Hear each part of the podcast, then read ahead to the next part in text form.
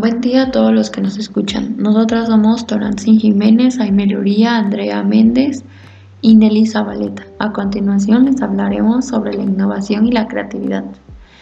A principios del siglo XX la creatividad se consideraba una cualidad innata. Inicialmente la creatividad estaba más estrechamente asociada a las artes, pero creció para incluir la ciencia, tecnología y otras disciplinas. A partir del siglo XXI, eh, la creatividad ya se considera cada vez más un proceso distribuido y colaborativo de construcción de sentido comunal y resolución de problemas.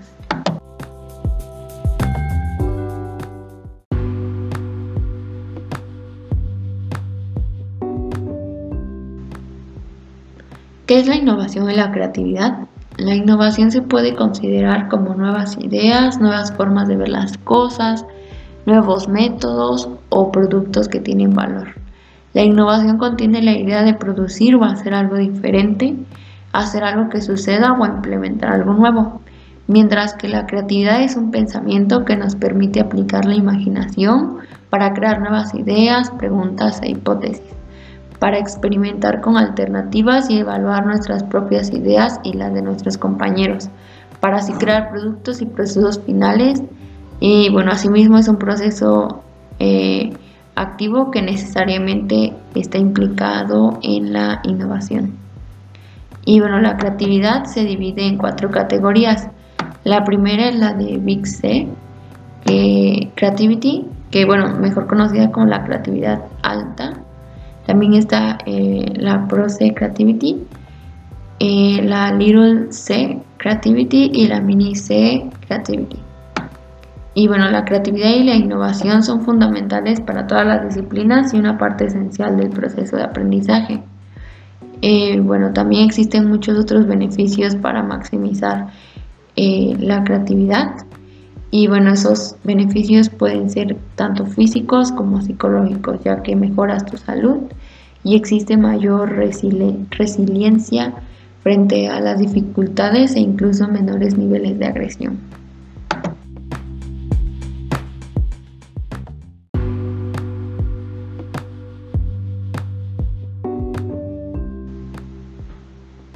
Por otra parte, en las escuelas se tiene la cultura de tener siempre una respuesta correcta. Esto impide que los alumnos estén dispuestos a cometer errores y aprendan a adivinar rápidamente la respuesta que tiene el profesor en mente. Es por eso que algunas escuelas que tienen éxito estimulan a los estudiantes a tener un aprendizaje creativo. Esto lo logran haciendo que los alumnos valoren y celebren las contribuciones creativas e innovadoras de cada uno, ayudan a que reflexionen profundamente sobre el material que están aprendiendo y hagan conexiones entre materias y temas. También ayudan a fomentar un plan de estudio, amplio y equilibrado para que los estudiantes experimenten una variedad de materias y actividades, incluidas las del arte.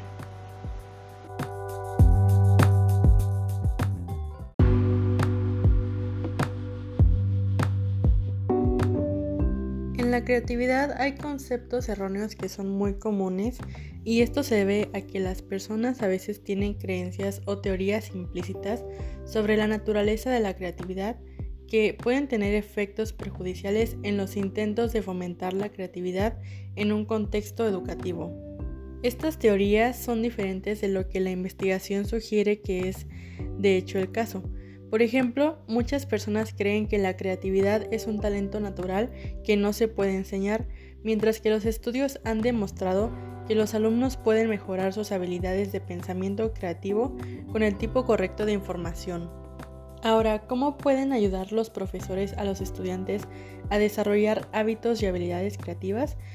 Para esto hay una serie de cinco pasos y el primero es modelar hábitos creativos.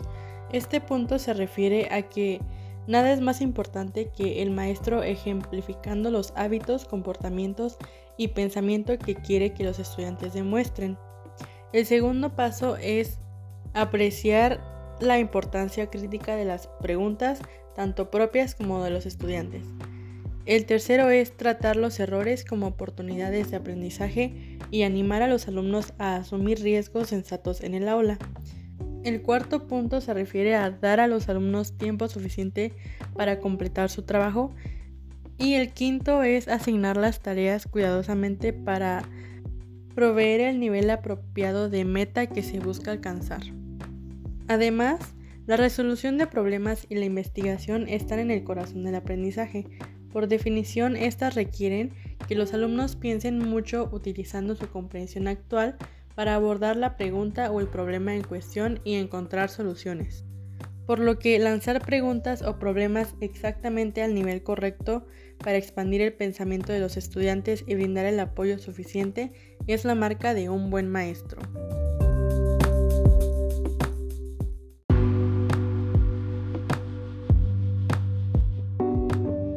Retomando lo mencionado por mi compañera Andrea, yo les voy a hablar acerca de lo que el cuestionamiento socrático.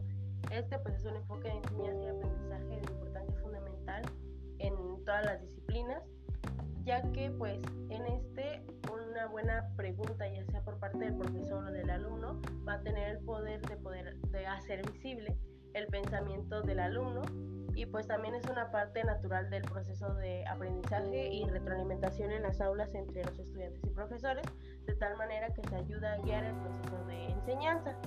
Es por eso que varias investigaciones demuestran que cuando un profesor planifica cuidadosamente el tipo, la redacción y formulación de las preguntas que va a realizar durante una clase, la calidad del pensamiento y las respuestas de los alumnos mejorarán.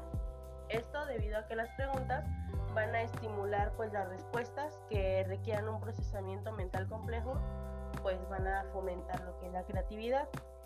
Asimismo, el animar a los alumnos pues, a hacer preguntas puede pues ayudarles a desarrollar su curiosidad por el tema, estimularlos pues para que conozcan un poco más sobre el tema y consolidar la comprensión del material por parte del alumno, así como permitirle a estos que consideren un tema desde diferentes perspectivas y aclarar un objetivo o plan para sus propias investigaciones, así como inspirarles el deseo de encontrar la respuesta.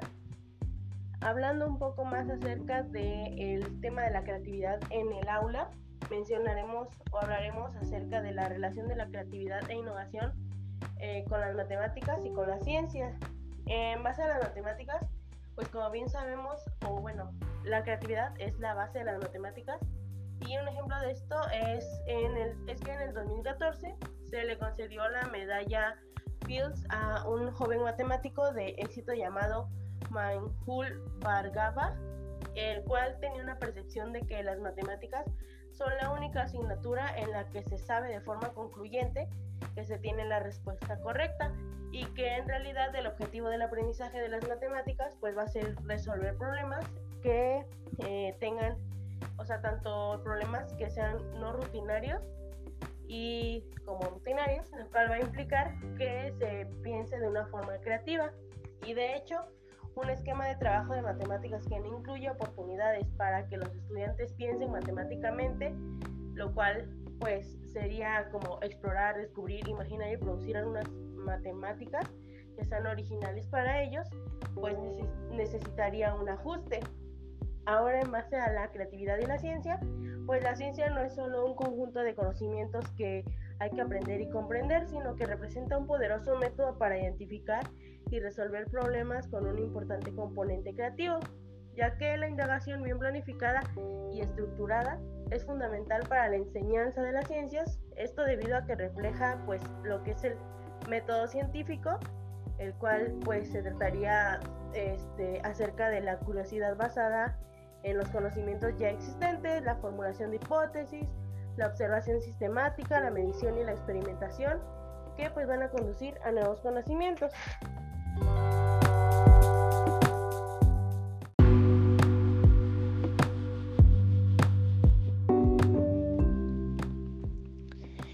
¿Qué podemos aprender de las artes?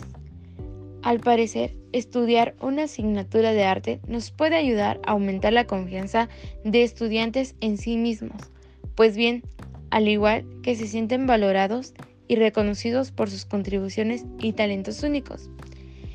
El que las escuelas fomenten la creatividad en todo el plan de estudio suele ser útil ya que se puede observar ideas y técnicas que sustentan la enseñanza de las materias creativas. entre las materias creativas podemos encontrar la materia de arte, el teatro y la música, entre otros. También, por otro lado, tenemos que los alumnos suelen trabajar en proyectos que han sido ideados ellos mismos de acuerdo a sus intereses y pasiones. Hay herramientas que nos pueden ayudar, en este caso son las estrategias de juegos, porque aquí algo muy importante es que los maestros pueden dejar a sus alumnos experimentar tales como pintura, plastilina, inventar juegos o alguna solución de problemas o, o, simplemente trabajar con cualquier otro tipo de materiales. Pues esto puede resultar muy útil al momento de que ellos mismos dejen que sus alumnos sigan experimentando con cosas nuevas, innovando, creando, etc. Actualmente contamos con herramientas flexibles y poderosas para representar cualquier información, fomentando el pensamiento creativo y crítico. Estos los podemos encontrar en mapas mentales, mapas conceptuales o diagramas de araña. Están diseñados para aprovechar la gama de habilidades este, corticales.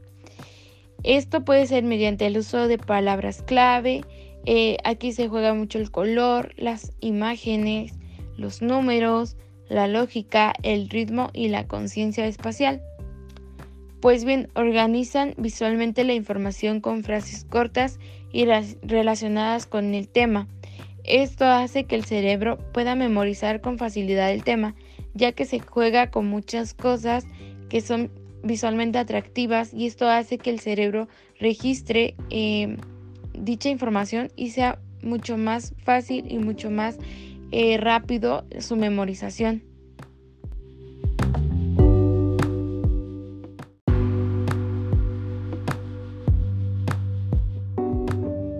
Bueno, eso fue todo por el capítulo de hoy del tema innovación y creatividad. Esperamos que haya sido de su agrado y hayan adquirido un aprendizaje significativo. Y pues nos vemos en la siguiente emisión del podcast. Hasta luego.